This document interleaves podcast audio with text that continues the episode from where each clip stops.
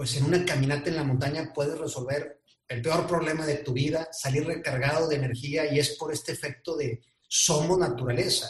Lo nuevo, los edificios, los ambientes climatizados, las pantallas, es algo muy nuevo para, para nuestra biología y estar en el ambiente natural es donde, donde nuestra humanidad dice, ¡fuf! Estoy en mi ambiente.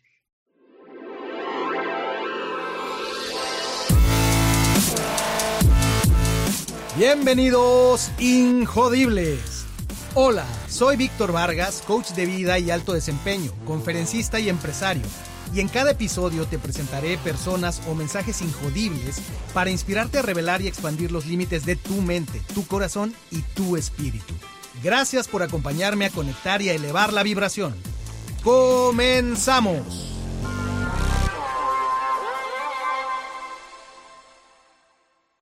Bienvenidos Injodibles. El día de hoy tengo un invitado sumamente especial para mí. Ya iremos platicando acerca de la historia, la relevancia de esta persona, por qué mi admiración y por qué el gusto, de verdad, el, el placer de que esté hoy en este episodio contando parte de su gran historia. Mi invitado es un apasionado y experto en desarrollo organizacional con una sólida práctica como consultor y facilitador para equipos en organizaciones de gran renombre. También apoya causas y movimientos relacionados a la educación, inclusión y estilos de vida saludable a través de talleres, cursos, conferencias en todo el país. Él es un corredor de ultra distancia, un gran montañista y escalador orgullosamente mexicano. Ha participado en más de 20 expediciones en cinco continentes. En esas expediciones sobresalen sin lugar a dudas el exitoso ascenso, icónico ascenso al Monte Everest, ya nos platicará un poco, también al Monte Cho Oyu y al Shisha Pangma. todos estos tres, más de 8000 metros. Y también cruzó en esquís costa a costa Groenlandia. Además, ha participado en cinco expediciones como parte del proyecto Experiencia Internacional de Liderazgo y Aventura de la Universidad de Monterrey. Y otra cosa creo muy importante es sin duda un, referente, lo considero un maestro, un formador de formadores, un formador de facilitadores, que hoy por hoy la facilitación, pues creo yo, es una de las habilidades muy necesarias para transformar nuestro mundo que se acelera. Y esta persona, que ya de una vez digo su nombre, mi querido Alex Villarreal, ha sido sin duda semillero de, transformadores, de facilitadores con el cual aprendí esta noble profesión. Bienvenido, mi querido Alex, qué gusto tenerte con nosotros. Hola, Víctor, qué gusto saludarte, verte, aunque sea por la pantalla. Y pues qué honor y, placer compartir esta tarde conversando y platicando. Igualmente, Alex, realmente ya tenía yo eh, esta idea, esta ilusión de tenerte en estos micrófonos eh, nos vimos hace varios meses, antes de, la pandemia, nos, vimos en una conferencia que, diste en Querétaro, Ciciali también estaba dando una conferencia, y recuerdo que ahí planteamos la idea, te planteé la idea de, hacer el podcast, y bueno, con todo el acelere y todas las cosas que se vinieron, pues eh, había tomado tiempo, y estamos aquí. No hay fecha que no se cumpla, estamos aquí y pues ni más ni menos que con un apasionado y amante también del storytelling, eh, que pues hoy te toca contar tu historia en Injodible para esta audiencia ávida de, historias del gran espíritu humano. Y a la, usanza Injodible, Alex, eh, con esta frase icónica que tenemos sobre dónde empezaría tu historia si usáramos la frase, érase una vez ese pequeño Alex, ¿cómo la continúas?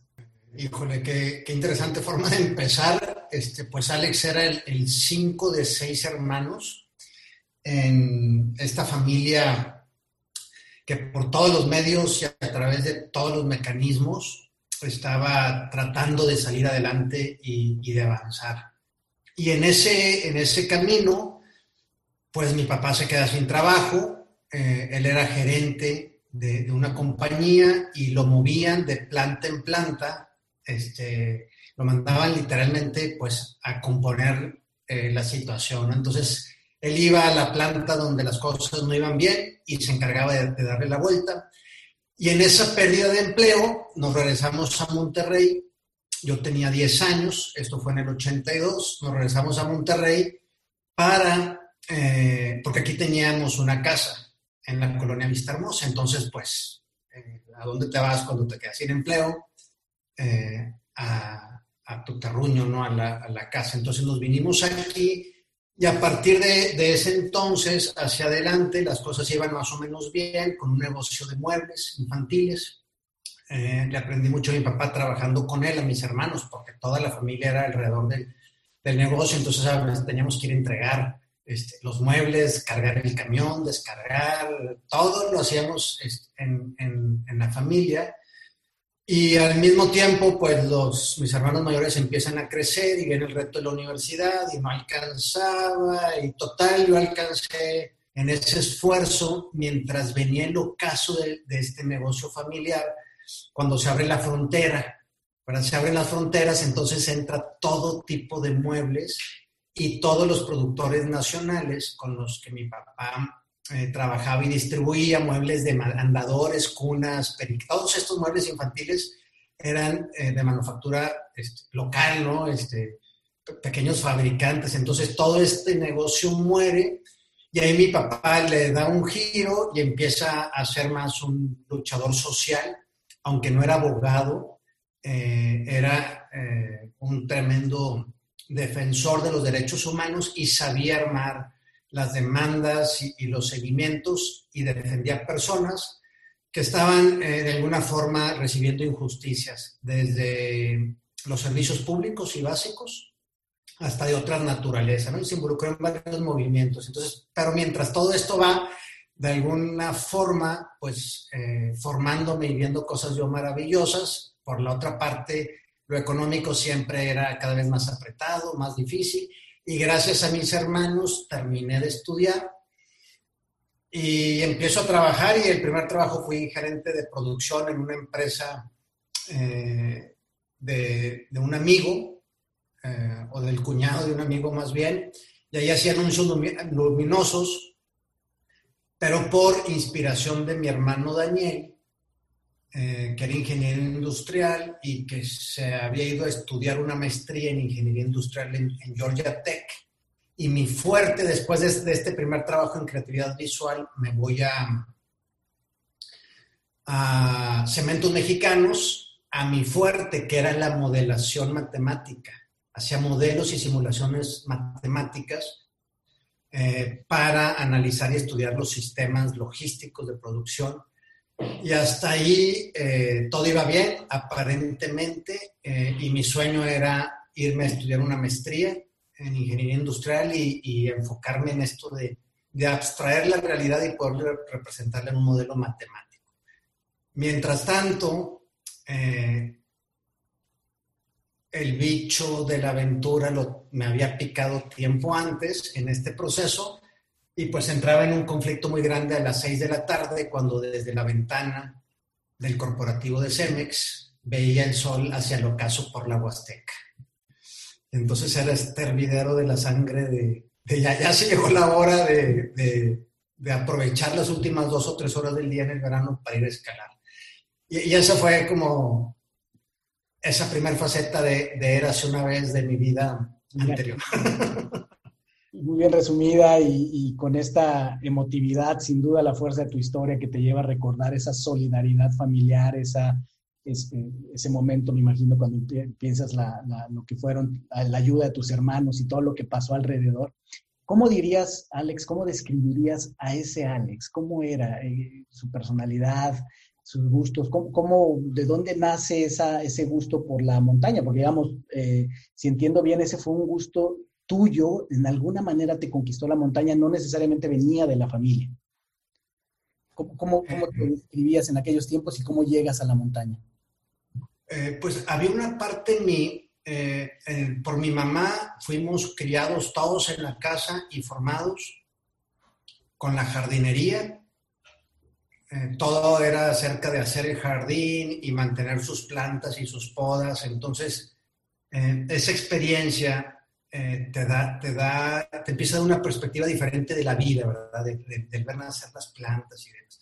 Y por otra parte, mi papá, siendo un ávido cazador y pescador, mm. nuestros fines de semana eran eh, de pesca y de cacería. Entonces, el estar en la naturaleza y disfrutar de la naturaleza era algo que sucedió en toda mi niñez, mucho hasta los 10 años, porque eh, viviendo en Tampico, todo era cerca de ir de cacería, de pesca y a la playa. Todo. Las tardes, entre semana íbamos de pesca, Víctor. Un martes, un miércoles salíamos caminando en la casa, nos subíamos en una lancha, íbamos a pescar o si no estábamos en clases de tenis o de natación, o sea, siempre era outdoor y era ambiente natural. Entonces, em, esta pasión por la naturaleza y el amor a la naturaleza estaba bien sembrado en la casa gracias a, mis padres. Eh, en mi personalidad, pues en la prepa era, eh, fui el presidente de la mesa directiva y me saqué ahí en la prepa de los vagos estos de, del amigo de todos y el, socialito y, y tenía como este espíritu muy sociable que he perdido mucho con los años, como que intencionalmente, compensando mi trabajo que a veces me, expone mucho socialmente y tal vez como autoprotección. Eh, se me ha quitado esa parte. Pero era este Alex, creo que eh, aplicado en el colegio, dedicado, pero a la vez rebelde en, que algo no hacía sentido y que algo no estaba bien, pero dentro de todo jugaba el juego de la expectativa de sacar buenas calificaciones, cumplir. Entonces era como esta dualidad de medio nerd, medio aplicado, el, socialito amigo de todos, pero con, estas, con esto interior de, que algo no, es, no pintaba del, todo bien.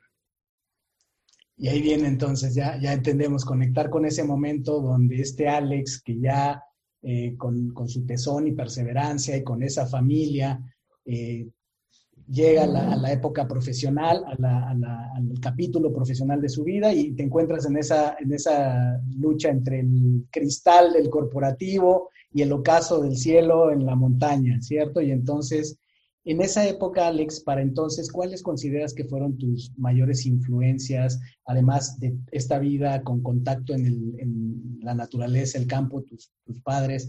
¿Hubo alguna experiencia, algún libro, algún personaje que te haya marcado durante esos años? Eh, sí hubo algunos personajes, pero tal vez antes de, los personajes hubo un ambiente. Hubo estar entre escaladores, que, todo es acerca de, estar en la Huasteca y estar escalando. La escalada en roca, no le puedes pedir nada, estás en la naturaleza tienes que estar en el flow. No estás escalando y haciendo otra cosa, estás 100% ahí. Estás expandiendo tus límites, estás en este borde de, caer o no caer, de tener el arrojo o no tenerlo. Y, este ambiente al que soy introducido, gracias a un amigo que en el 94, un año antes de, salir del ODEM, me invita a escalar. En ese mismo año, en el 94, un año, antes de graduarme, es cuando, cuando voy por primera vez al Popocatépetl invitado por Marcelo Torres, y conocí gente libre, em, gente muy feliz, y, esa sensación de libertad y de felicidad venía de estar en un campamento cocinando una sopita o preparando un té y, la conversación. Entonces, la inquietud que, y lo, me empezó a confrontar, oye, todas estas cosas que a veces quiero hacer o que me llamaban antes, realmente valen la pena o tienen sentido y, fue donde me jaló en primer lugar el ambiente, en segundo lugar algunos personajes como Andrés Delgado, que en paz descanse, que murió en la montaña, Héctor Ponce de León, Carlos Carsolio, Ricardo Torres Nava, eh, los primeros alpinistas de México que empezaron a poner en alto nuestros nombres. Cuando yo los trato a ellos, me tratan como un igual. No, no sentí en ningún instante un espérate, tienes que entrenar o, vas muy rápido Luego, luego era cómo sí, y estábamos hablando de cómo le íbamos a hacer para armar una expedición al Himalaya y em, estando yo en el hospital casi muriéndome en el 97, ya trabajaba yo en California y, me he ido a vivir allá buscando más, más oportunidad de hacer montaña. Eh, y termino en el hospital en la Ciudad de México eh, a punto de morir por un edema pulmonar. Y me visita Ricardo Torres Nava, entonces, yo era, yo era nadie en la escalada, estaba empezando y, antes de salir del, hospital me llevó revistas, me llevó libros, pasó conmigo toda la tarde Y antes de salir de, salir de ahí, me jalaron a, un mundo que pues es fascinante porque aquí estoy a tres kilómetros de la Huasteca y cuando yo cruzo esa barrera, esa puerta, la caseta, entro literalmente a otra dimensión. A otra dimensión. Wow, pero mira nada más eh, las figuras que se fueron apareciendo en tu vida, decíamos personajes, cómo, cómo entras en contacto con esto que ya venía en tu ADN, porque sin duda es algo que para los que te conocemos lo sabemos, es algo que tú respiras constantemente, ese, ese eh, vivir con la naturaleza. Y bueno, eh, este, este devenir de cómo se van dando las cosas que eh, en, esta línea de storytelling, pues era, así nos llevabas, ¿verdad? Érase una vez ese pequeño Alex, se van dando las cosas, eh, vas atravesando ciertos eh, obstáculos con el apoyo, llegas a, la vida adulta en, un corporativo muy joven, y, ahí es como que hasta que un día, ¿no? Y empieza todo esto, empieza tu contacto con, el mundo ya de la, de la escalada. ¿Qué sigue de ahí, Alex? Estás en, California, pasas esta situación eh, personal eh, y, qué, viene entonces en la historia. Es que falta un incidente que fue muy detonador. Crucial. Crucial. Este, eh, tal vez te es familiar el, el Yahoo Goldratt. Es una supernovela y en ingeniería industrial es todo un modelo de administración. Y en ingeniería industrial, pues es una novela eh, clave y básica.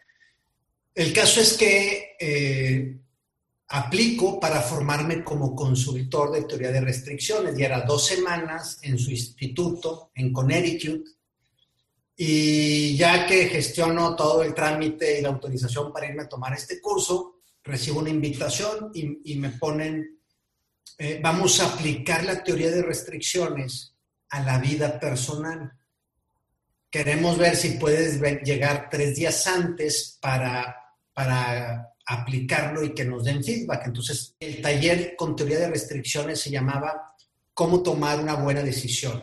Y te pedían que trabajaras con un dilema. Y mi dilema era una vida libre de montaña o, una vida más conocida y estándar en las, en las organizaciones. Entonces, eh, pues el resultado de esos tres días fue renunciar a mi trabajo que me fascinaba en Cemex, mis jefes Ernesto de Ornadiu, Rafael Moreno, eh, mis colegas de trabajo, era una época y unos proyectos fascinantes. Estábamos implementando las primeras entregas con comunicación a distancia, desarrollando todo desde cero.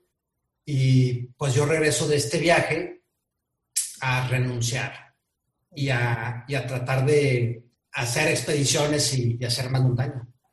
Tomas esa gran decisión basado en un curso que te pone en un contexto de resolver un dilema. Y ese dilema es esa decisión de qué, quiero en este momento de mi vida. Así es. Y que, la decisión y el proceso ya estaba como en camino, ¿verdad? Lo que faltaba era como el empujoncito. Eh, para esto es importante eh, agradecer y recordar y mencionar que, en ese proceso, Víctor, seis meses antes, en enero, antes de tomar este curso en el verano, patrocinado por Cementos Mexicanos, con el apoyo de mis jefes y de mis colegas, fui a hacer una expedición argentina a la Concagua y con el área de medio ambiente hicimos por ahí unas muestras y demás. Eh, y di algunas pláticas internamente eh, buscando sensibilizar y contagiar el, el usar la montaña responsablemente eh, para disfrutar de la vida, del deporte, de la ecología, etc. Entonces, eh, esta expedición a la Concagua, a la Argentina, que era mi primer viaje internacional fuera de la frontera con Estados Unidos, fue otro de los momentos cruciales porque ahí conocí la alta montaña, conocí viajar al extranjero y vivir toda una expedición de, de casi un mes. Esto, ahí conocí como de qué me estaba perdiendo invita a tomar una decisión en la vida y pues la decisión que tomé fue renunciar. Ni más ni menos, renunciar y ese pues fue sin duda un, un, hito en tu vida, es como, como dice Robert Frost, encontrarte en esos dos caminos y la gran diferencia es que y ya tú nos dirás, ¿será que escogiste el camino menos transitado, Alex?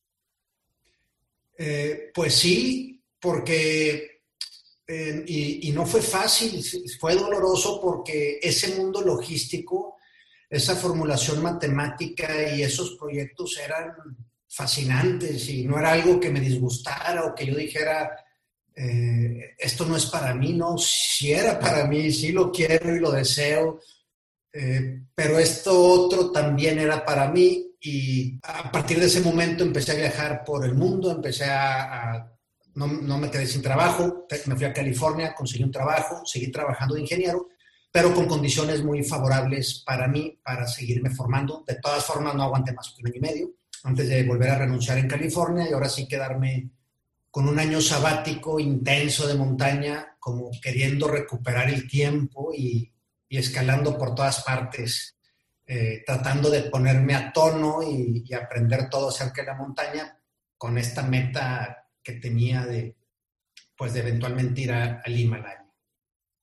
Con esa meta que seguramente se fue formando, pero diríamos que allí empieza un gran eh, camino de transformación para ti, ya con esa claridad, ya pensar en determinados eh, cumbres que, que, quieres conquistar, y eso si, si, si me parece bien, es empieza un, un, capítulo nuevo en tu vida, ya con esa claridad de que es lo que quieres hacer, eso es lo que quieres hacer los siguientes años en tu vida. Y tremenda decisión, ¿cierto? Que se toma. ¿Qué, qué, qué viene ahí, Alex? Ya estás en eso, ya, ya lo decidiste, ya lo tienes claro. Ahora, ¿qué pasa? Sí, y, y, bueno, y cabe aclarar, Víctor, que otro componente importante, desde que estaba en Cemex, yo estaba buscando una eh, oportunidad de irme fuera de México. Yo me había quedado con ganas en, mi, en, la prepa y en la carrera de irme un año de intercambio, entonces yo había estado inquieto y había, eh, en esto entre la montaña y mi trabajo y demás, estaba tratando de, de, encontrar trabajo fuera y resulta eh, que había aplicado para un trabajo en California y que se concretó y en esta parte de ingeniería. Entonces, digamos que fue, fue un renunciar a lo conocido y a lo establecido, pero que me daba muchísimo más posibilidades por dónde era el trabajo, en California, la cuna de, la escalada, eh, de, practicar mi deporte y tener muchísima más disponibilidad de tiempo. Entonces, esa fue otra coyuntura que, que fue muy favorable en esa transición. Así se fueron configurando las cosas. Entonces, como pasa siempre, ¿no? En el camino de la vida, esas, esas oportunidades, esas personas especiales, personajes, mentores, como le llamemos, que se van apareciendo en el camino y que te van poniendo en algo que eh, pues siempre es lo que configura el destino del ser humano, que es cada decisión reconfigura el destino, cada oportunidad tomada reconfigura el destino. Y ahí estás, ahora con esta, con esta opción de ir a, a California, y se concreta esa, esa, esa oportunidad, ¿cierto? Así es. Y termino viviendo dos años y medio, un poco más, y trabajando un año y medio en esa compañía. Esos dos años y medio dejan alguna huella, eh, encuentras algo particular en esos dos años, transcurren lento, rápido. ¿Cómo son esos dos años en California? Eh, no, pues fueron fascinantes eh, desde todos los ángulos, por lo que pude conocer, viajar, aprender eh, en general y en particular del arte de la escalada, del montañismo. Y bueno, es ahí donde conozco a Leti, porque Leti, mi esposa, trabajaba en la empresa donde me fui a trabajar. Entonces, pues digamos que, que quien soy ahora y cómo soy ahora, este, se estaba gestando en, estas, eh, en estos momentos, ¿no? Ahí conozco a Leti y fueron... Eh, pues momentos muy fascinantes por lo que se veía que venía y que podía disfrutar. Y esta sensación, cuando renuncio a ese trabajo en California, esta sensación, yo creo que, muy bonita de, no sentir el mundo encima de mí. De alguna forma, después, no sé si vamos a tener tiempo, pero después ya me andaba dando en la torre con ataques de ansiedad y de pánico y demás cuando venía la boda y no sé cómo le iba a hacer para para pagar cuentas y para alimentarnos, eh, pero eso sucede un poco más adelante. Por lo pronto, en ese momento, cuando todavía no veía como la realidad es esta sensación de libertad completa de, no tener que rendirle cuentas a, cosas imaginarias que a veces uno se autopone y, que puede ser muy desgastante. Pero creo que aquí, tú eres el director de, esta película y le podemos dar fast forward a donde tú nos digas. Pero era, era un punto importante porque eh, sabía, yo que algo, algo mágico había pasado en California eh, y pues ni más ni menos conoces a, a, Leti, a tu esposa, que como dices tú es, es gran parte de, tu inspiración, que ella tiene también su propio brillo, toda una, una reconocida eh, personalidad en el mundo de la yoga. Eh, que ha sido toda una trayectoria también, y bueno, que ha tenido este impacto fundamental en, tu vida. Eso sale de, esa, de, esa, de, esa, época tuya en California. De ahí, en este, en este viaje del héroe, Alex, ¿A dónde nos llevas? ¿Cuál es el siguiente punto en esta historia que vale la pena compartir con la audiencia? Eh, pues yo creo que ahí inician las batallas, ¿no, Víctor? Porque eh, empiezo a, escalar, eh, después me regreso a Monterrey y viene la preparación de la boda, pero no tenemos dinero, viene otra decisión muy difícil que era, Leti tenía toda una carrera en la misma empresa. Eh, cuando nos vamos a regresar, el, dueño chileno nos decía, no, y nos ofreció todo para que nos quedáramos. Este, pero viene otra decisión que es Leti renunciar y regresarnos aquí a empezar de cero. Este, cero literalmente, los últimos ahorros estaban yéndose en, en los últimos viajes. Y pues digamos que una de las batallas más importantes fue comenzar un matrimonio con nada.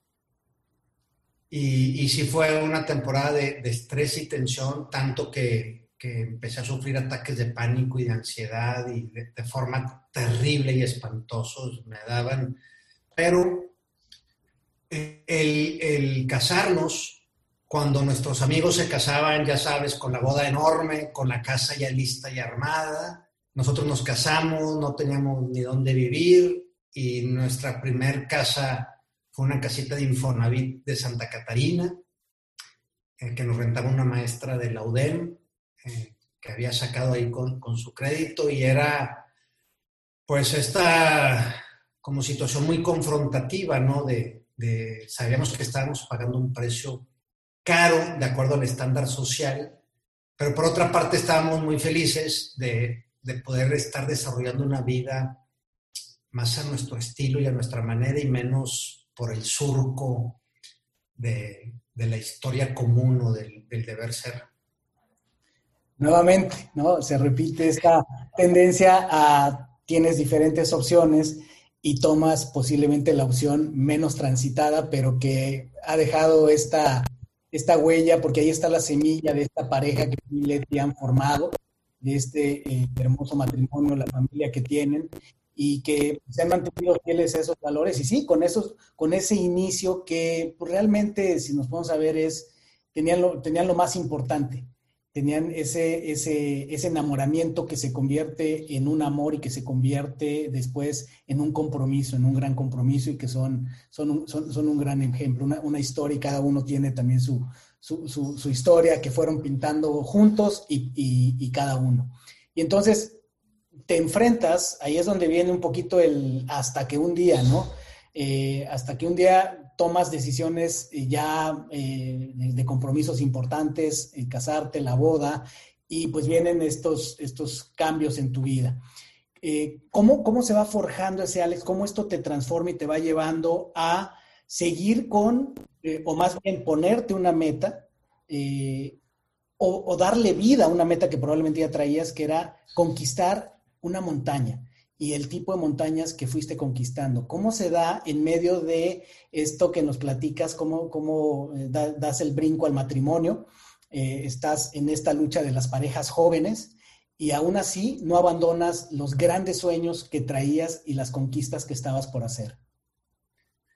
Sí, pues es que siguió el ascendente, Víctor, porque pues nada iba a ser fácil. Eh, en cuanto a, teníamos tiempo, mucho tiempo, entrenábamos mucho, llegábamos al gimnasio, donde nos recibían amablemente para entrenar, y llegábamos con, con nuestra dotación de, de, comida y snacks y nos decían, bueno, ustedes vienen aquí a pasar el día. Pues sí, eh, pasábamos ahí mucho tiempo entrenando, pero por otra parte, cuando no estábamos ocupados en el entrenamiento, pues no teníamos dinero, entonces, y, y cada una de estas expediciones eh, representaba un monto fuerte, entonces todo el tiempo era tratar de estar consiguiendo los patrocinadores y para que uno te dijera que sí necesitabas llegar con 99, que te dijeran que no.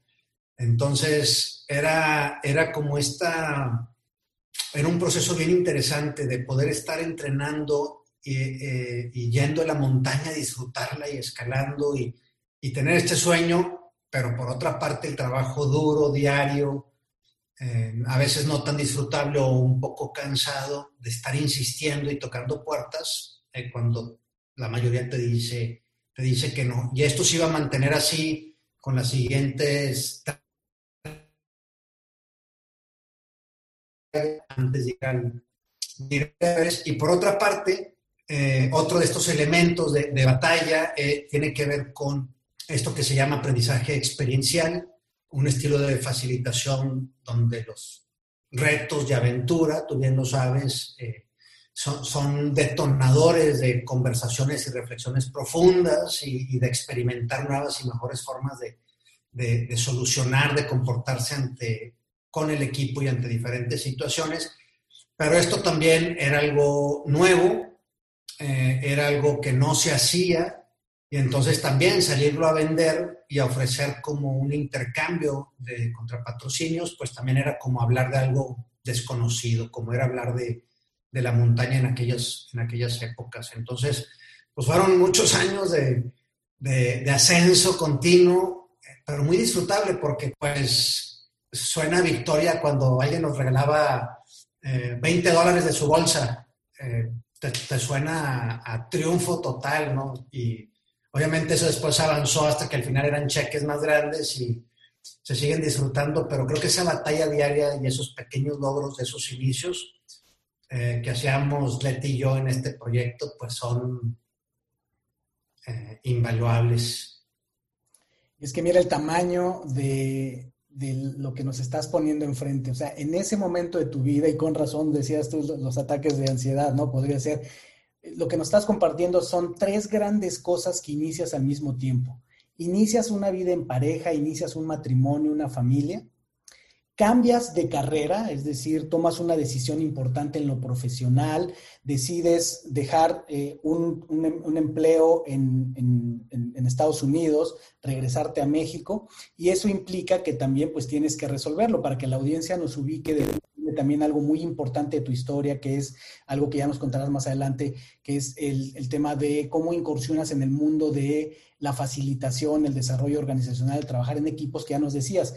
En esa, en esa época, con esa juventud, tu pasión por la montaña que te lleva a esa tercer cosa, matrimonio, eh, cambio de, de, de, manera de ganarte la vida y además perseguir la pasión de ir a la montaña, de conquistar una, una, una cumbre, eh, tres cosas al mismo tiempo, pues vaya que, que vaya que qué cojones, ¿verdad? Eh, tener eso y que ya me imagino también pues el nivel de, de apoyo de, Leti, que no sé eh, si lo del Everest era algo que ella también ya traía o, fue algo que le tuviste que vender la idea o cómo, cómo fue, pero tres cosas al mismo tiempo, sin duda, que hablan mucho de ese, de ese espíritu aguerrido que tiene Alex Villarreal y que pues hacer algo tres cambios en ese sentido al mismo tiempo, me imagino todo se fue dando de, alguna manera.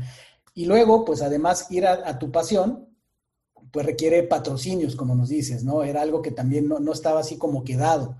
Entonces, manejar todo eso, eh, pues sin duda requirió mucho de tu, de tu energía, mucho de tu ímpetu y perseverancia y el gran apoyo de Leti. ¿Cómo fue que, que acordaron o cómo, cómo, cómo, le vendiste la idea de escalar el Everest? ¿Fue fácil? ¿Fue, o fue algo que tuvieron que consensuar? Eh, pues es que, eh, bueno, se juntan varias cosas, ¿verdad? Y uno es el estilo y personalidad de Leti, que es, es de arrojo, de riesgos, le encanta la naturaleza, eh, mucha seguridad y certeza. Entonces, desde esa perspectiva, eh, pues creo que no le asustaban el no saber cómo íbamos a subsistir el siguiente mes, por ejemplo. Eh, Leti le encanta y disfruta de la naturaleza, entonces eso era muy entendible para ella. Este, creo que es, lo reconoce en mí y, de vez en cuando a través de alguna foto o, en algún video dice, esos son los ojos que, con los que vienes de la montaña, por lo que sé que la montaña es importante para ti. Entonces había reconocerlo eh, y a Leti le encanta, o sea, cuando va lo disfruta eh, y tiene, tiene mucha, pero mucha habilidad. Entonces, todo esto en el marco que cuando yo me voy a trabajar a California, pues yo, yo tenía clara ya mi historia y mi historia era, yo vengo a este trabajo porque soy ingeniero y estos son mis horarios porque eh, voy a ir al Himalaya. Entonces, esa era mi historia común, abierta y como mi carta de presentación. Entonces, de hecho, cuando nos conocemos, eh, yo salía de viernes a las 10, 11 de la mañana, salía del trabajo, manejaba de 3, 4 hasta 8 horas a la Sierra Nevada, de California, frontera con Nevada, a veces por este lado, a veces por el lado de Nevada, cruzaba ahí por Lake Tahoe y bajaba a, la sierra, lugares fascinantes, y regresaba a San José a la una, a veces a las dos de la mañana. Eh, y este era el Alex que, que, ella conoció, entonces pues creo que era evidente, claro, que, que iba a las montañas. Cuando me quedo un año viviendo en Estados Unidos, ya sin trabajo, nada más formándome, eh, esto se invirtió y, me iba a las montañas, estaba San José a descansar y a estar con Leti eh, durante el fin de semana. Entonces, así nos conocimos y así fue nuestro, encuentro, como ya envuelto en este proyecto, por así decirlo, de, del Himalaya. Y bueno, algo muy interesante es que Leti venía a la primera expedición conmigo, ya de casados. Yo voy al Himalaya por primera vez un año antes de casarnos. Y la segunda expedición al Himalaya, Leti venía al campo base y apoyarme en la parte baja de la montaña. Para nuestra grandísima fortuna, eh, quedamos embarazados y eh, pues ya no pudo Leti ir a este segundo viaje, pero el plan era que en estas expediciones alrededor del mundo íbamos a estar viajando juntos eh, y Leti iba a estar haciendo la parte de la montaña que se le acomodara o, que ella quisiera. Entonces, eh, pues sí, un plan de rumbo gracias a Andreita, que ya tiene 18 años y eh, pues le dio un giro a, la oportunidad de Leti de, unirse a estas expediciones. Pero sin duda habla mucho de esa pareja, de esa complicidad, de ese amalgamarse eh, como, como eh, personas, reconociendo lo que le apasiona uno al otro, que habla mucho de la, de la pareja que son. Y entonces hay momentos importantes y cumbres, Alex, que nos van a traer al presente. Sin duda uno de ellos debe ser eh, el momento en el que conquistas el Everest, algo que pues has compartido por muchos lugares y que ha sido y sigue siendo siempre muy inspirador, un mexicano conquistando el Everest, pero también, sobre todo, cuando uno conoce la historia detrás, ¿verdad? ¿Cómo, se da esa conquista en el Everest, en tu caso? Todo lo que hubo detrás para poder hacerlo posible, eh, además, como eh, con este, este tinte de, una bebé en camino y todo lo demás. ¿Cómo, cómo, cómo, eh, cómo te transforma el llegar al Everest? ¿Cómo, cómo, se, cómo se da y cómo, cómo, cómo eso le pone un toque súper importante a tu historia? Eh, híjole, Víctor, yo creo que, que, todo ya estaba antes de, hacer ese viaje al Everest. Eh, lo que había tenido que cambiar en mí, en mis hábitos, en mis formas, la batalla larga, cansada y dura contra el cigarro, sea, imagínate que yo era un atleta cada vez más fuerte, cada vez más rápido y cada vez fumaba más. Y, fueron años de, esa lucha hasta que finalmente me lo pude desprender. Entonces, eh, Nepal y Tibet, previo al Everest, ya estaba todo hecho. O sea, si no iba al Everest ya no pasaba nada. Eh, sin duda el viaje al Everest marca, marca la historia de una forma eh, importante poniendo como, este, como esta cereza en el pastel.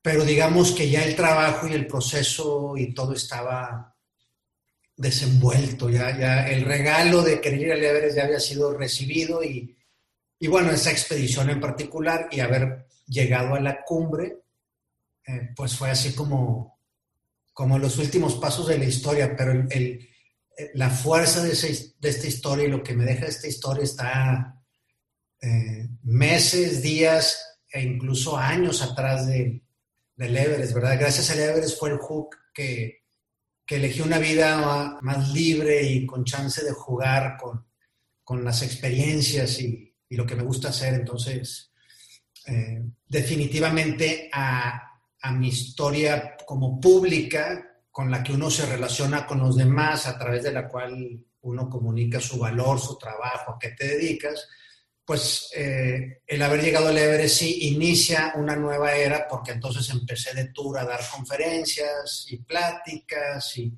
y más trabajo con equipos, lo cual me llevó a otra faceta eh, que, no conocía o que no estaba tan asentada y que sería un poco mi foco a partir de, de Everest, ¿verdad? Profesionalizarme en, cómo usar estas experiencias y estas historias en, ser útil más allá de una sesión motivacional o, una plática motivacional. Que marcó todo un, nuevo camino en tu historia y que da ese, ese siguiente capítulo. Que antes de, de, entrar a esto tan importante, Alex, porque realmente tienes una trayectoria y hoy día que el lugar de trabajo se está transformando, que las organizaciones se tienen que reinventar, tú tienes mucho que contar en eso. Pero te, quisiera hacer una pregunta porque cada, cada persona que he escuchado que tiene algo que ver con la, con la montaña, que tiene esa pasión, siempre hablan del poder transformador de la montaña. Si, aquí yo invito a la audiencia a que te escuche en alguna de tus conferencias, en alguno de los foros donde tú hablas, que es donde eh, cuentas muchas veces todo lo que pasó en, la expedición y es apasionante, te he escuchado contarlo. La pregunta que yo te haría sobre, sobre tu experiencia cuando conquistas el Everest, ¿qué fue lo más transformador o dónde estuvo el momento clave crítico? Eh, al inicio de la escalada, de la subida, en medio o fueron los últimos metros, los últimos momentos? ¿Dónde estuvo ese momento definitivo, definitorio de, esa historia? De, la expedición, los días más cruciales fueron después de más de un mes, como de 33 días en la montaña, eh, yo ya estaba desgastado y había perdido como 6 kilos de peso. Cuando yo voy a esta montaña, para que te des una idea, mi porcentaje de grasa en el cuerpo era 8%. O yo tenía la condición física eh, y la corporalidad equivalente a un atleta de, primera división. Entonces, y pesaba 72 kilos. Entonces, imagínate pasar de 72 kilos a 65, 66 por ahí, previo a la ida a la cumbre, yo estaba todo, todo flaco, ya muy abusado por la montaña, quemado por el sol. Y se dieron dos cosas. Una era unos dolores tremendos en el pecho, porque tenía lo que yo asumía por otra expedición, fracturas en la costilla, en las costillas. son fracturas longitudinales. Como la caja torácica por la poca presión se expande mucho, y toses con mucha intensidad, se fractura a lo largo y puede ser muy doloroso. Y segundo, unos problemas estomacales de terror. lo peor que te puedas imaginar teniendo que ir al baño a minutos de haber regresado del baño. Y se abre la ventana de buen clima. Para esto, a mí me decían, ya salte de ahí, ¿qué estás haciendo? Yo no, viene una segunda ventana, aguanté. Y cuando se ve que va a venir la ventana, yo estoy tirado en mi tienda de campaña sin ninguna fuerza, sin ningún, lleno de dolor, y entonces decía, China, ahí viene la ventana, que cada vez era más clara, y no puedo ni, ni pararme. Entonces al día siguiente, finalmente digo, me voy a parar, me voy a vestir y voy a caminar, y si en dos horas no noto un cambio, me voy a regresar. Víctor, de haber sido un bulto lleno de dolor, eh, de frustración de la condición en la que estaba, a las dos horas me sentía la persona más fuerte y capaz que me había sentido en esa expedición. Increíble. Y cada paso me ponía más fuerte. Hice un tiempazo al campo 1, dormí, al otro día subí al campo 2. Bueno, en una pelea con el viento y es, es un puerto donde hay mucho viento constantemente. Alcanzo campo 2, este, al otro día me voy a campo 3 para finalmente el 25 de mayo llegar a la cumbre. Entonces, fue increíble el, sentirte indefenso y sin capacidad de pronto sentirte caminar fuerte. Eso yo creo que fue el, resumen de, mis 47 años de vida, creo que los, resumo en, eso, ¿verdad? Esa, esa capacidad de estar tirado, inservible, lleno de dolor, a, hacerte cargo y, tener la fuerza y la capacidad de, avanzar. Ese resurgir, ¿no? Y que eso creo que es un mensaje bien poderoso justo en estos momentos donde hay tanta incertidumbre, donde a veces eh, nos podemos sentir que nos faltan las fuerzas, tanto a individuos como a familias, equipos, eh, y creo que nos das un mensaje muy poderoso, Alex. Justo cuando creías que ya no podías, regresa en ti esa fuerza y como dices, te lleva a empujar mucho más duro de lo que lo venías haciendo. Y es fantástico que nos puedas eh, resumir esto. Y es importante lo que decías, compártenos esto. ¿Por qué, ¿Por qué la montaña es tan importante, la naturaleza, con esa visión que tú tienes que además lo practicas y eres congruente con ese mensaje? Eh, bueno, si, si el día que me muera, ojalá pongan en mi tumba, la montaña transforma vidas. Eh, es como resumo yo una experiencia en, la naturaleza, eh, ya sea de montañismo, de escalado o de caminata. Y es que lo que le pasa a nuestra biología, nuestra química, nuestra mente, nuestro cuerpo, cuando entramos a la naturaleza, es muy interesante. A los 20 minutos, dicen algunos estudios, comienza una... Empezamos a liberar dopaminas, endorfinas, excitocinas, y para nuestra, esto junto para nuestra mente, en la naturaleza hay patrones en los árboles, en el movimiento, en el sendero. Y hablando de meditación activa, dicen otros expertos que estos patrones visuales empiezan a generar en nuestra mente como estados de calma y de atención. Y esto, cuando vas solo o cuando vas con, con otras personas, emerge en una conversación diferente contigo mismo, con el otro. Y entonces en la montaña se habla diferente, se piensa diferente y se siente diferente. Además, hay otros estudios, por ejemplo, que eh, los árboles sueltan unas sustancias. Las sustancias a nosotros nos cargan de energía y de vitalidad. Eh, finalmente, pues en una caminata en la montaña puedes resolver el peor problema de tu vida, salir recargado de energía y es por este efecto de somos naturaleza. Lo nuevo, los edificios, los ambientes climatizados, las pantallas, es algo muy nuevo para, nuestra biología y estar en el ambiente natural es donde, donde nuestra humanidad dice, ¡fuf! Estoy en mi ambiente, estoy en mi, en mi, con mis elementos y creo que ese, ese contacto o perder esos contactos pues nos, nos, hacen de pronto esta sensación de vacío y necesidad de, de, algo que me falta y no sabemos qué es. Yo creo que cuando sientes que te falta algo y no sabes qué es, ve a la naturaleza y seguramente ahí vas a obtener una, buena respuesta. Lo, lo, importante que es, que sin duda lo sabemos, que es el reto que tenemos en la sociedad moderna. Eh, la tecnología es un hecho y la tecnología no va a parar de avanzar. la manera en que la tecnología entra en los hogares, entra en la vida de las personas, cada vez más automatización y hoy día eh, situaciones como la, pandemia aceleran varios años la agenda de transformación digital, donde la virtualización pues está mucho más acelerada de lo que esperábamos. Creo que es un gran mensaje el que nos das, donde sí recordar que el ser humano fue diseñado en medio de la naturaleza y lo que nos dices pues es, es totalmente lógico el impacto que la naturaleza tiene en nosotros, en nuestras ondas cerebrales, en los neuroquímicos que generamos, eh, igual como la montaña, eh, probablemente eh, dentro de todo eso que tú sabes también, eh, yo he escuchado el tema de los estudios que demuestran cómo cambia la, toda la química del cuerpo cuando estamos cerca de cuerpos de agua, por ejemplo, al lado de un lago. Entonces, todo lo que es la montaña, el bosque, la naturaleza, está más que demostrado. Muchos estudios demuestran el, impacto que tiene la naturaleza en cómo funcionamos los seres humanos. Y creo que el reto y la invitación es a sin rechazar la tecnología, porque creo que eso pues eh, se ha hablado en otros foros, es, no podemos eh, tampoco pensar que nos vamos a deshacer de la tecnología, tiene, tiene sus cosas, pero ¿qué podemos hacer a cambio en tener una, vida con balance, con darles espacio y algunos tendrán más preferencia y necesidad por, por la naturaleza más a menudo, por periodos más largos, cada quien en la dosis que pueda, pero sí es importante tenerlo porque sí transforma esos ojos que tú decías de cuando uno regresa.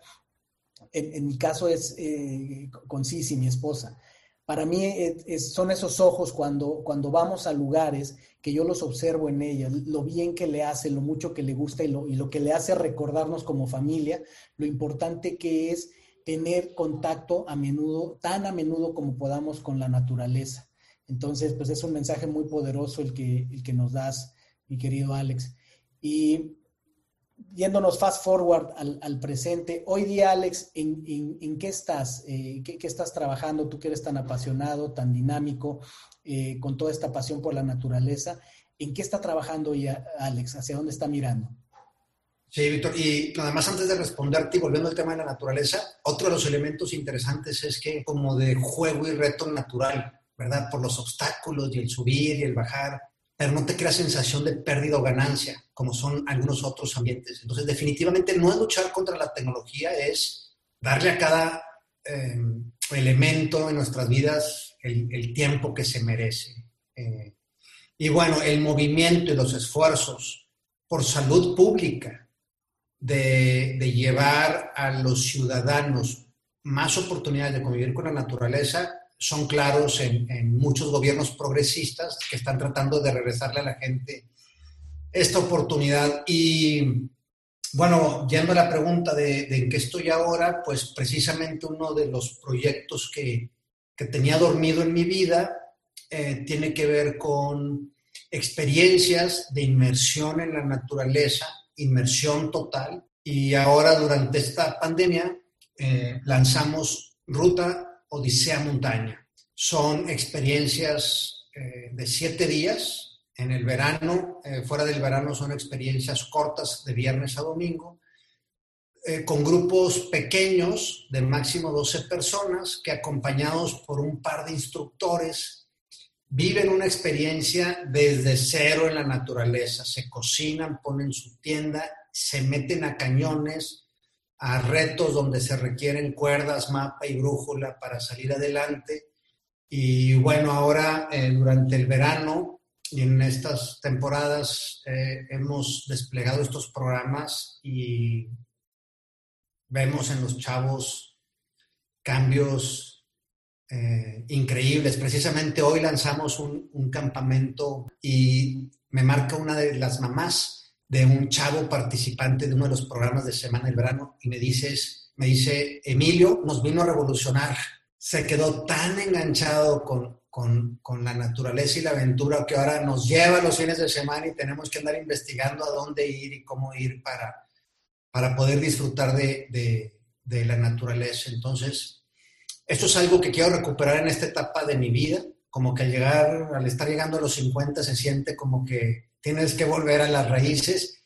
Y ya he hecho esto en el pasado con jóvenes en riesgo y en aquellas épocas de inseguridad, no sé si recuerdas, donde no podíamos salir a acampar y a las montañas, eh, se terminó el proyecto y ahora lo retomé y esto es una de las cosas que, que traigo ahora como un proyecto para brindar a familias y a jóvenes experiencias de inmersión en la naturaleza eh, buscando crear un antes y un después en sus vidas en cuanto a cómo se relacionan con la aventura y, con la naturaleza.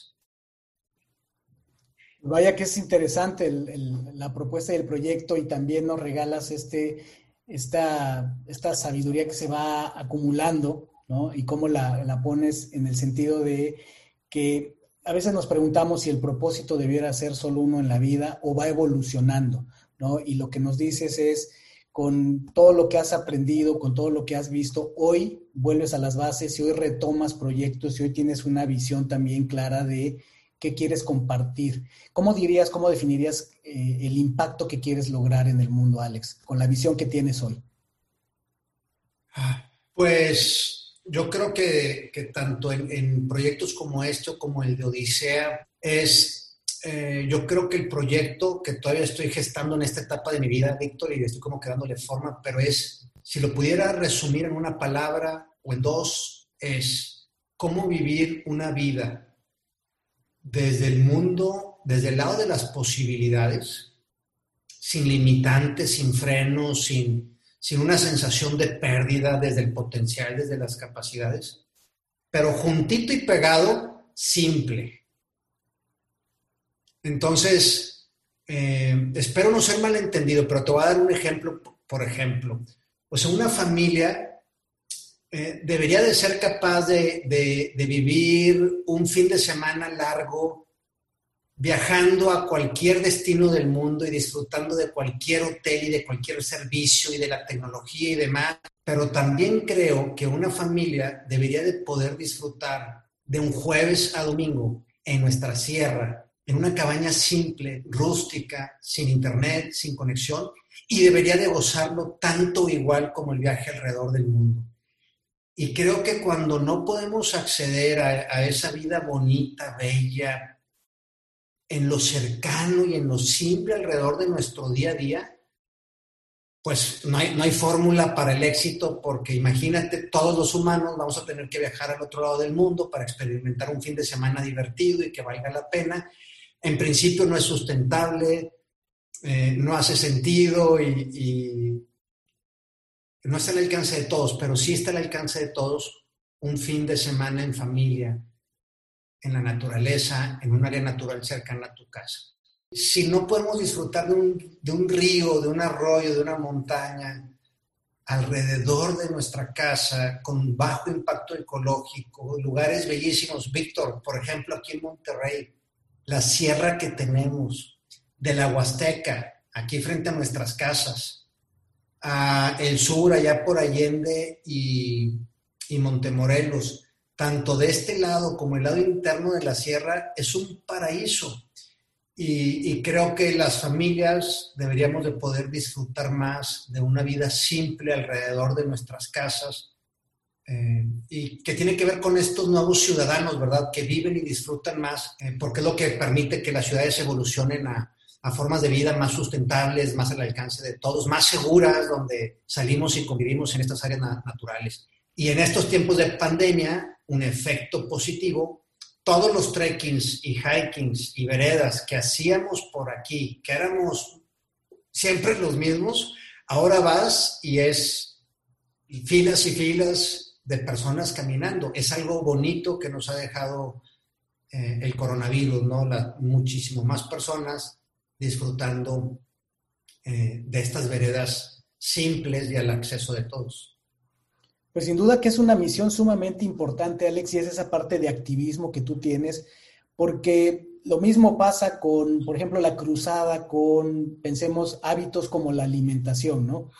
Sabemos es un, es un problema de salud eh, pública, eh, toda la problemática que trae a los individuos, pero incluso a la sociedad, al país, el tema de salud. Entonces, promover ese tipo de cosas es sumamente importante y se vuelve importante alguien también, qué bueno que, seas tú el que tome esa bandera, promover lo importante que es en el balance de vida de los seres humanos el contacto con la naturaleza, porque sí tiene mucho que ver con elevar nuestra naturaleza humana, nuestro espíritu humano, el poder tener eh, personas más conectadas consigo mismas, más conectados con los demás, a pesar de que estemos, como dices tú, en una pandemia, eh, podemos, por cuestiones de, sana distancia, estar en aislamiento social, pero el contacto con la naturaleza pues está ahí y podemos tomarlo y debemos tomarlo. Entonces sí creo que es muy importante, como dices tú, que se tome en la agenda de, eh, de, los gobiernos, que se tome en la agenda de las instituciones, de las familias, el tener este, este balance y este contacto. No es el problema la tecnología, sino el tema es la importancia de generar mejores hábitos en las personas, en las familias. Y qué, qué, bueno, eh, me, da muchísimo gusto escucharte en esta siguiente eh, visión que tienes hacia adelante sobre abanderarte, tomar esa bandera con tú o con quien más sea para llevar la naturaleza a un nivel de importancia que, las, que nos haga pensar, reflexionar y actuar a las personas para estar más en ese contacto por los beneficios que tenemos. Alimentarnos, mindfulness, ese tipo de cosas que se promueven, alguien tiene que promoverlas y qué bueno, Alex, que tú seas uno de ellos que lo está promoviendo porque además con mucha coherencia, ¿no? Por la manera en la que lo vives. Sí, Víctor, pues creo que coincidimos en, que una vida simple, que atiende lo esencial, eh, en, todas estas eh, interacciones con equipos y empresas y ejecutivos que, he estado ha pasado igual. Este, ¿Qué es lo que más has disfrutado? Volver a comer en familia, eh, volver a estar con mis hijos en, las actividades diarias, que de hecho el doctor Herbert Benson, no sé si, si, te es familiar, pero el Herbert Benson fue quien desde como la ciencia de la Escuela de Medicina de Harvard fue el que estudió la meditación y empezó a retar a sus colegas de, cómo había que desarrollar un área de la medicina mente-cuerpo.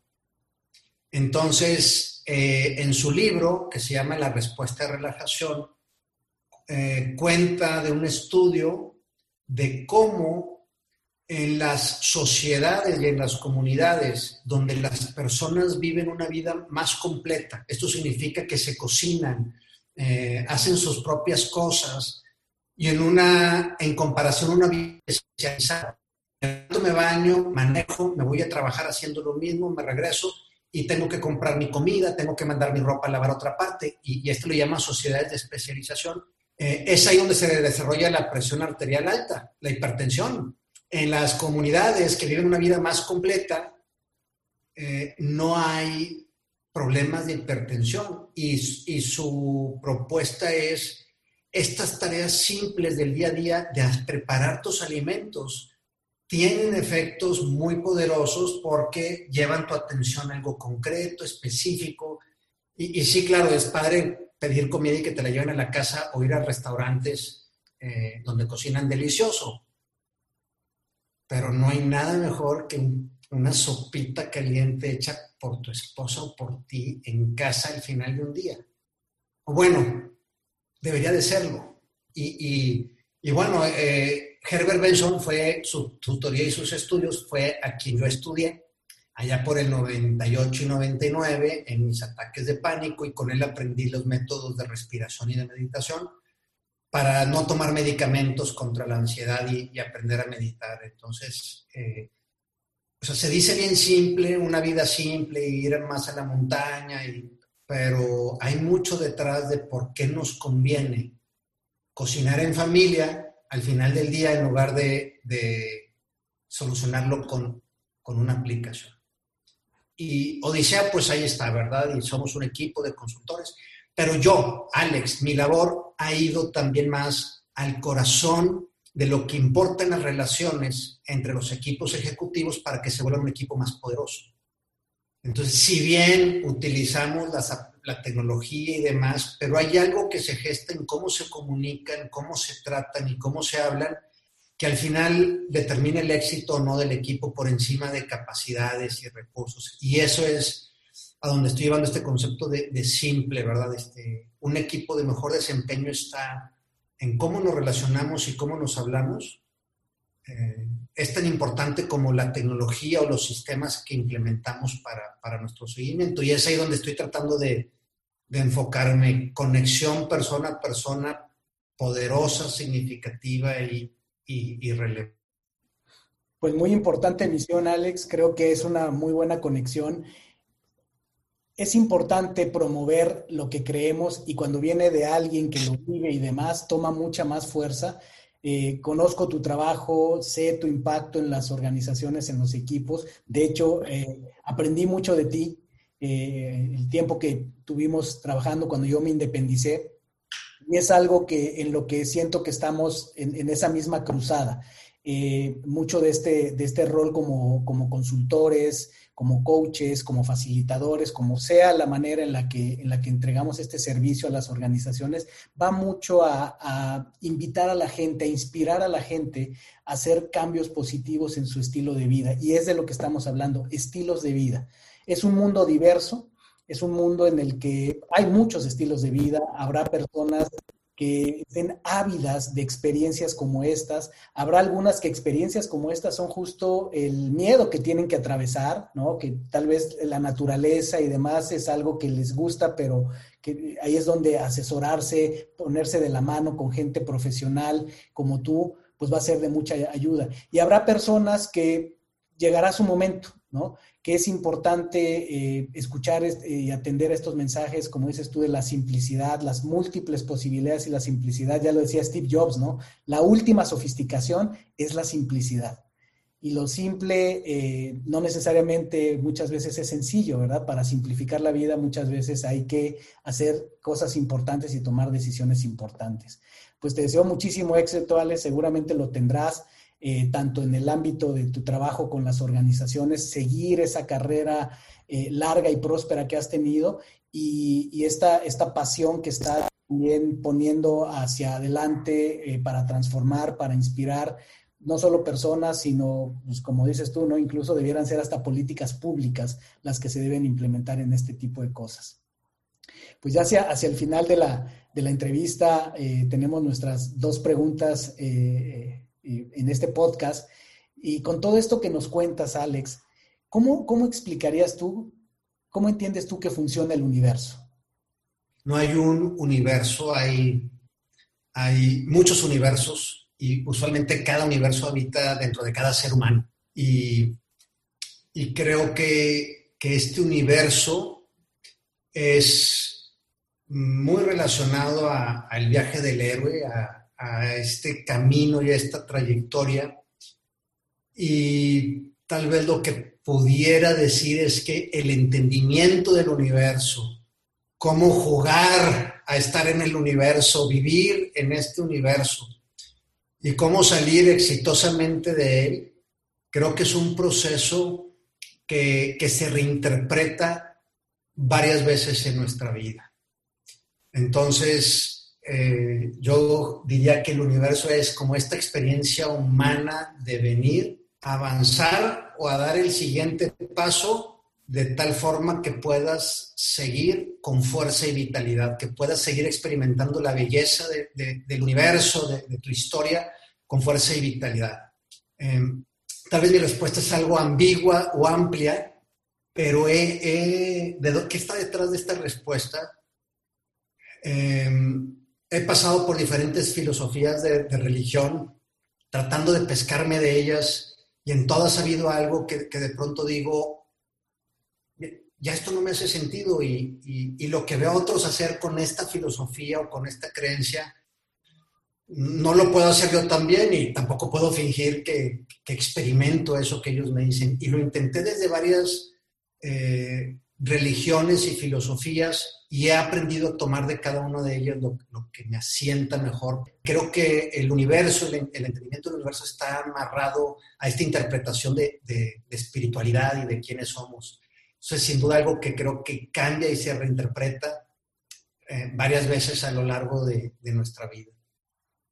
Por eso es tan importante esta pregunta para nosotros, Alex, y esta respuesta es muy enriquecedora porque efectivamente creo profundamente que no hay una sola fuente o un solo repositorio de la verdad sobre la vida, el universo, sino que está en cada uno de nosotros. Por eso cada definición de cómo funciona el universo es importante, es trascendente y es válida. Y esta que nos das, sin duda, es muy ilustrativa, muy honesta y muy clara, ¿no?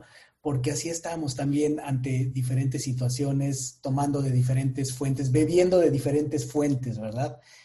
Y para ti, Alex, después de todo lo que hemos charlado, ¿qué es ser injodible? Em, pues yo creo que tiene, tiene que ver con esta interpretación de, de, qué es el universo y pues el universo es, es cada ser humano con su experiencia de vida. Y desde ahí creo que, como yo entendería injodible, es, es yo le agregaría como injodiblemente humano.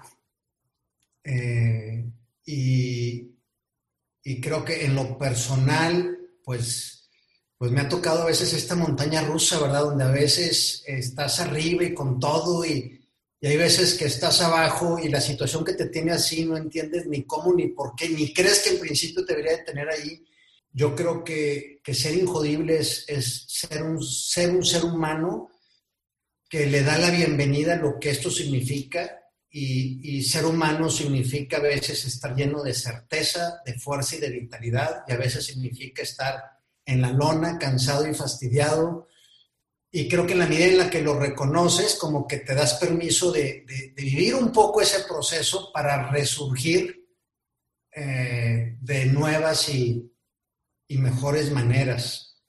Y eso implica pues muchas facetas y experiencias, a veces no tan agradables como quisiéramos y otras veces pues momentos de cumbre y de, brillo donde crees que las cosas no pueden ser mejor y al otro día todo cambia y, entramos en dudas y en, problemas que a veces uno mismo se crea y que, uno no entiende cómo, pero nos pasa de vez en cuando.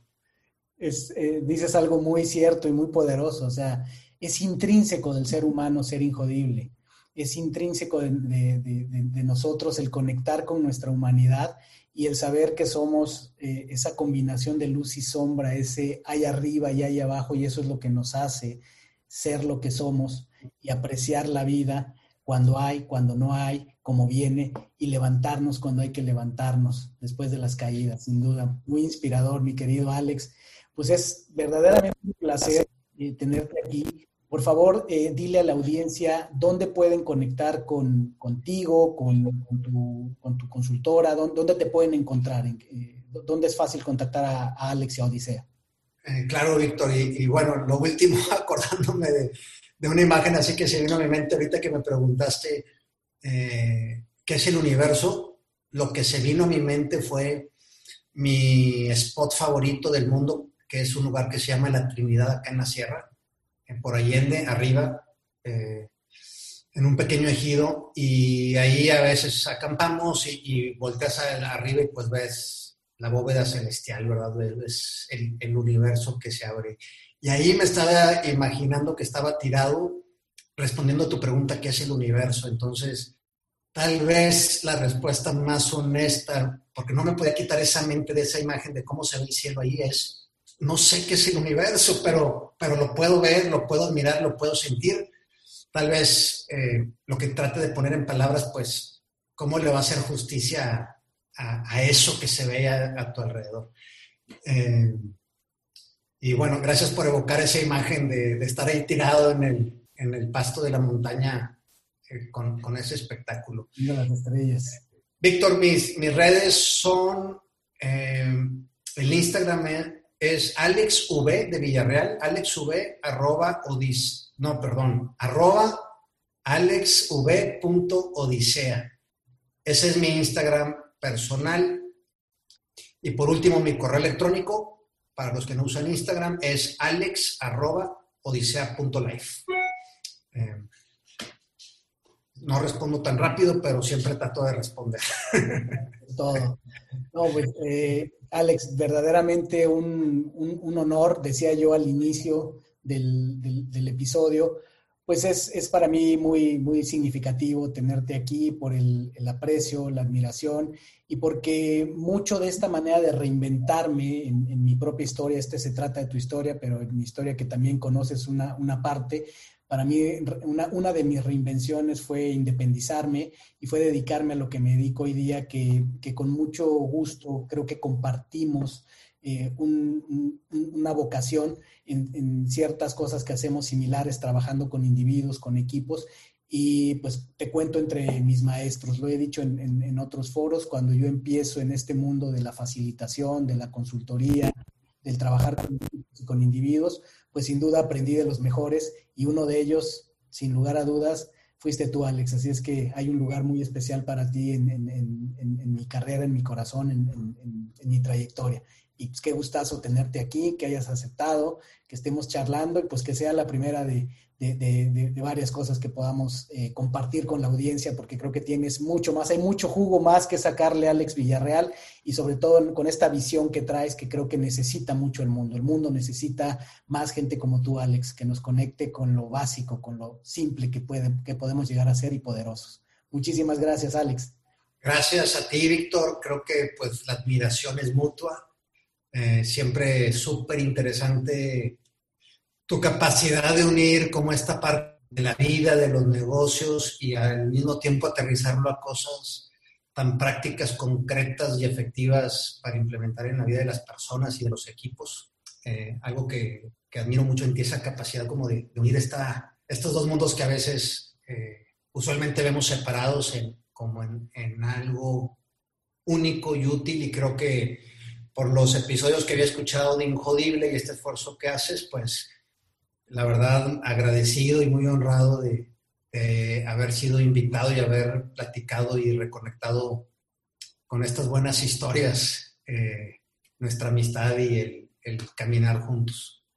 Así es, esa, esa, amistad que además se extiende a la familia para que la audiencia sepa, vivimos en la misma ciudad, estamos conectados por muchas cosas como lo profesional, pero también por la familia, nuestros hijos son, son amigos, estudian en la misma escuela y pues hay un, cariño muy grande entre, entre las familias, una, una gran admiración. Ya tendremos a Leti, eh, sin duda ya, eh, ya, ya, platiqué en algún momento con ella de invitarla también al podcast y es una historia, bueno, por eso son pareja, por eso brillan estos dos. Y pues despidiéndome, mi querida, mi querido Injodible, a mí me encuentras en Instagram en Ser Injodible en Facebook en Ser Espacio Injodible y en nuestro sitio web injodible.mx donde vas a encontrar, además de los episodios de podcast, los audios, vas a encontrar artículos de blog donde tratamos de condensar esta sabiduría, este conocimiento que tomamos de mentes como Alex, de corazones ardientes que nos inspiran. Así es que espero que eh, estés dándote cita para nuestro siguiente episodio. Muchísimas gracias. Un abrazo, Víctor. Gracias por haberme acompañado en un episodio más para moldear y forjar tu mentalidad injodible. Tenemos una cita con tu grandeza en el próximo episodio. Hasta entonces.